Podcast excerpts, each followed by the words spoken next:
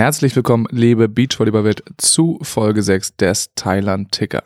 In den letzten zwei Wochen haben dort die U19 und die U21 Weltmeisterschaften stattgefunden. Die U21 lief aus deutscher Sicht nun nicht besonders erfolgreich. Sowohl Grüne Müller als auch Lorenz Welch sind als Gruppenvierte direkt ausgeschieden. Für Schieder Schürholz und Husterwüst ging es bis ins Achtelfinale, wo dann die beiden Teams als Neunte ausgeschieden sind. Das hier ist nun der letzte Part des Thailand-Ticker und dafür habe ich nochmal Momme Lorenz zu Gast. Und hier noch einmal ein letztes Mal der Hinweis. Im Mantahari Shop bekommt ihr gerade 15% für den Rest des Jahres auf die Maximum Beach Volleyball Caps mit dem Code Maximum15. Alle Infos dazu findet ihr in den Show Notes. Maximum Ein letztes Mal für den Thailand-Ticker sitzt jetzt Momme Lorenz vor mir. Hallo Momme, na, alles klar? Hallo, ja, alles super. Wie hast du die äh, zwei Wochen jetzt überstanden? Wie geht's deinem Körper? Äh, ja, also man hat gemerkt in der zweiten Woche, dass es körperlich dann schon nochmal, äh, also da war die erste Woche auf jeden Fall zu spüren schon. Ähm, aber soweit geht's mir ganz gut. Ähm, ich freue mich schon, äh, bei meiner Familie dann wieder zu sein bald. Ähm, aber es war auch einfach eine geile Zeit hier. Also das hat man jetzt nicht jedes, jedes, äh, jeden Tag oder so. Von daher ich könnte ja auch noch mal wiederkommen, aber ähm, drei Wochen reichen dann auch, glaube ich, fürs Erste. ja, ist ausreichend. Äh, erklär mir nochmal genau, ähm, wer jetzt heute nach Hause geflogen ist, warum du jetzt noch da bist und äh, was da jetzt genau so passiert ist, wie, wie das zustande kam. Ja, also an sich geht es ja darum, dass, ähm, äh, das wissen ja, glaube ich, relativ viele, ähm, dass der DVV natürlich versucht, an vielen Ecken und Enden gerade ein bisschen Geld zu sparen und Dementsprechend ähm, haben die dann eben versucht, für die Leute, wo es kostengünstig ist, umzubuchen, die Flüge früher zu buchen, um eben dann die Hotelkosten und so nicht zahlen zu müssen. Ähm, und dementsprechend fliegen dann ein paar heute, also die sind jetzt gerade auf dem Weg zum Flughafen, ein paar fliegen morgen und ähm, Kersten und ich haben aber zum Beispiel unseren alten regulären Flug behalten, weil es eben sonst mit dem Umbuchen auf denselben Preis hinausgelaufen wäre und ähm, deswegen ist das dann so geblieben. Also man muss da jetzt schauen, ähm, ja, wie das Preis-Leistungsverhältnis quasi am Ende zueinander steht. Und ähm, ja, deswegen ist das jetzt so ein bisschen gestreckt in zwei, drei Tage, wo wir alle nacheinander nach, äh, losfliegen wieder. Und äh, wer ist jetzt noch da und wie lange seid ihr beide jetzt noch da, du und Kersten? Ähm, Kersten und ich sind bis Montag da und ähm, vorhin sind geflogen ähm, dass wir auf dem Weg gerade sind. Anna, Svenja, Laurenz und Mary. Und nachher geht's dann aber noch, glaube ich, los für unseren Scout Ray, äh, Niklas und Physio Felix. Okay, also äh, ja, verschiedenste Reisegruppen, die genau. dann irgendwie wieder nach Hause dürfen. Sag noch mal ganz kurz was, bevor wir nachher ins Sportliche einsteigen, zu wie hat's jetzt so gepasst mit äh, allem vor Ort, Unterbringung, äh, Verpflegung, Courts, keine Ahnung. Wie wurdet ihr da von der thailändischen äh, Volleyballverband und von der FIVB versorgt? Ja, sicher, das Hotel ist super. Ähm, Essen an sich auch völlig in Ordnung, bloß ähm, häufig dasselbe ähm, da kommt es nach drei Wochen schon irgendwann fast wieder hoch. Aber ansonsten äh, ist das eine ja, geile Hotelanlage hier. Ähm, Nähe zu den Courts ist perfekt. Ähm, man kann sich jetzt eigentlich nicht so beschweren. Das klingt doch gut. Äh, auch noch gut, dass du jetzt noch äh, da ein, zwei Tage hast. Macht ihr jetzt noch ein bisschen Urlaub da? Du und Kersten, macht euch noch eine schöne Zeit? Ja, genau, wir bereuen uns morgen noch mal ein bisschen. Nein, ähm, wir werden uns wahrscheinlich noch mal die Finalspiele dann anschauen. Ähm, ja, und so viel mehr wird es dann gar nicht sein. Ein bisschen die Sachen packen, ähm, schauen, dass auch alles wieder unter die 23 Kilo Marke geht im Koffer. Das ist dann immer so eine Sache, die ganz spannend wird, ähm, wenn man Essen los wird, aber zehn Trikots wieder mit nach Hause nimmt. Äh, wie sich das dann am Ende ausgeht. Mal gucken. Ja, über äh, euer Ergebnis von der letzten Woche, also von der U19 WM, haben wir, glaube ich, schon gesprochen, beziehungsweise da hast du mir mal so ein Video geschickt, das kann man dann im, im VOD von dem Stream nochmal nachgucken. Äh, deswegen wollen wir uns jetzt ganz auf die U21 konzentrieren. Sag mal kurz so die ersten Gedanken, wie war das jetzt äh, für euch beide, also allein auf euer Teamergebnis? Ähm, seid ihr zufrieden mit dem, wie ihr gespielt habt und wie es ausgegangen ist? Mm, man kann sich ja denken, dass wir nicht ganz zufrieden sind. Ähm an sich, ähm, wir hatten, glaube ich, zwei Tage Vorbereitungszeit im Training hier. Ähm, Laurens kommt ja auch relativ viel noch aus der Halle, hatte dann ein bisschen Vorbereitung in Berlin, ein bisschen Vorbereitung in Hamburg. Das war, glaube ich, soweit auch schon mal sehr wichtig. Ähm, und ja, dann sind wir eigentlich gut in die Quali gestartet, hatten ein sehr solides Spiel gespielt.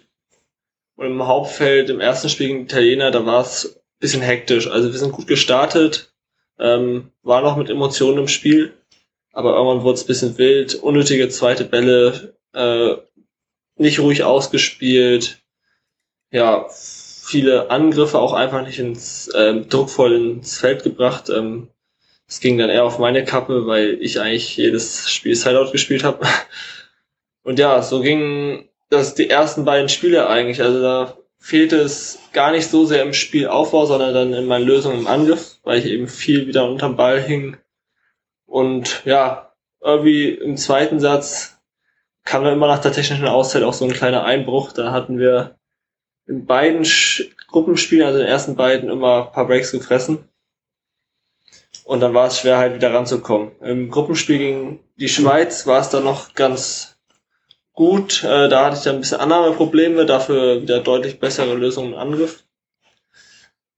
Und ja, das war nochmal ein Spiel, worauf man hätte aufbauen können. Hm, aber dann war es ja leider schon zu früh zu Ende. Ja, aber ihr habt auch echt eine relativ, also so aus meiner Warte, relativ harte Gruppe erwischt, oder? Ja, ich würde sagen, das war die zweitstärkste Gruppe. Ähm, es gibt die Gruppe D mit Schweden, Russland und Tschechien. Die drei Teams sind im Halbfinale. Ja. Und dann gibt's noch die Italiener, die aus unserer Gruppe im Halbfinale sind. Und dann wurde das andere tschechische Team Fünfter und ähm, die Sch Schweiz, glaube ich, war das genau, die wurden Neunter. Also wir hätten sicherlich äh, eine dankbare Gruppe kriegen können, aber im Endeffekt hätten wir auch über unsere eigene Leistung die Gruppe genauso gewinnen können, wie wir sie jetzt verloren haben. Ja, das stimmt. Wir haben ja auch schon mal drüber gesprochen. Es ist, äh, ja, auf die Setzung kann man einfach nicht so bauen, weil die Ergebnisse und die Punkte, die da eingehen, die sind einfach gerade in den letzten zwei Jahren. Ja. Also, äh, niemals wären hier Arman Helwig auf 13 gesetzt oder so. Also, ja. wenn man das nach Punkten machen würde, dann wären die ja schon ganz vorne. Aber so ist es eben immer eine Wundertüte. Bei den Jugendmeisterschaften ist es ja sowieso schon immer äh, nicht so aussagekräftig mit der Setzung. Und wenn jetzt noch so wenig Turniere gespielt wurden in den letzten Jahren, dann äh, wird es immer noch mal, noch mal ein bisschen verfälschter. Ja, es ist aber auch spannend wiederum. Also es ist eigentlich auch mal ganz cool, ähm, so einfach zu sehen, jedes Spiel muss mit Ernsthaftigkeit angegangen werden. Ähm, man weiß nie, welches Team es überraschend gut hinauskommt, weil die Setzung einfach völlig egal ist. Aber kannst du mir nochmal erklären, wonach das jetzt tatsächlich gesetzt wurde? Ja, es wurde äh, jetzt tatsächlich nach der Platzierung von der WM vor zwei Jahren gemacht. Und ist das die Regel? Das ist anscheinend die Regel. Also ich hatte damit jetzt auch noch keine Erfahrung. Ja. Aber ja, irgendwie wurde das so gemacht und äh, die Schweden wurden ja zum Beispiel auch damals äh, letzter und ähm, ja, dann qualifizieren sich natürlich andere Nationen nicht und hier und da und ein paar Nationen sind doppelt vielleicht davor und deswegen sind die halt jetzt irgendwie trotzdem an 13 gewesen. Aber natürlich vom Spielniveau wären die natürlich deutlich höher eigentlich. Ja, es ist auch ein bisschen verwirrend, weil da ja auch Punkte eingetragen sind, so äh, Technical Points ja. und, und Entry Points und so, die dann aber überhaupt keine Rolle spielen. Aber äh, gut, dass du es nochmal aufklärst.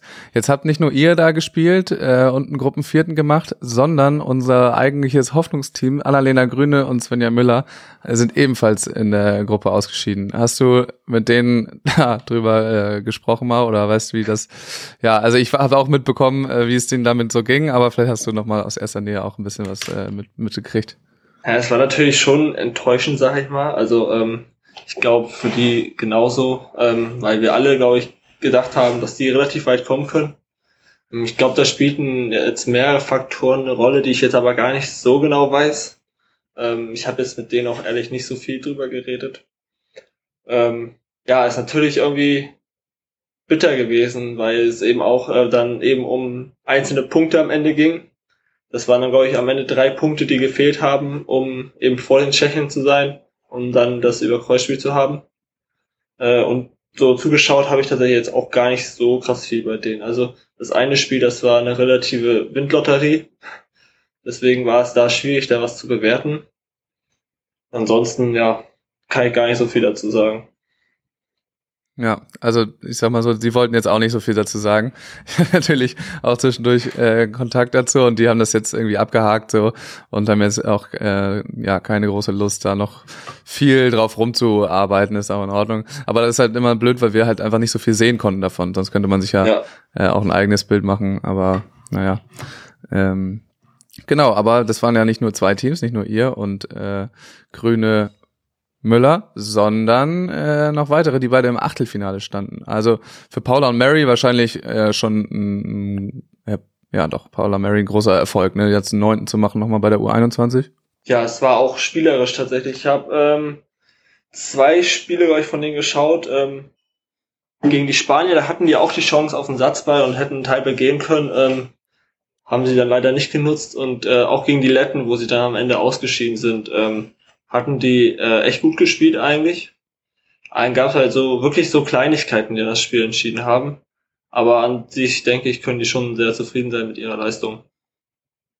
Ja, es war richtig eng. Also da konnte man tatsächlich häufiger mal was gucken, entweder über offizielle Kanäle oder über Jörg Schuholz Facebook-Account, der da äh, missbraucht wurde vor Ort als Livestream-Account. Also da, ich glaube auch, da kann man, kann man gut stolz drauf sein und vor allem in der U21 dann äh, das zu machen, äh, wo vorher bei der U19 noch nicht alles so glatt lief, vielleicht auch bei Paula. Äh, das ist schon gut und Mary dann angereist. Das war in Ordnung. Und äh, Philipp Huster und Louis Wüst waren auch da, sind heute Nacht erst, ne? Also bei uns Nacht, also bei ja, euch genau. äh, heute, heute Tag, heute Morgen ja. ähm, ausgeschieden. Was war das für ein Spiel? Das konnten wir auch nicht gucken. Ja, also an sich, die sind ja richtig gut durch die Gruppe gekommen. Ich habe kein Gruppenspiel von denen gesehen auch, weil eben auch wir dann noch im Turnier waren und ähm, ja, uns auch natürlich vorbereiten mussten auf unsere Spiele. Aber was man hörte, war es auf jeden Fall eine deutliche Steigerung zu letzter Woche. Ähm, auch verdient dann in den Top 10 gewesen, aber was die Russen heute gespielt haben, das war einfach krank. Also die haben halt auch einfach verdient gewonnen, muss man sagen. Die hatten einfach für jede Situation eine Lösung und äh, die waren richtig schwierig zu breaken.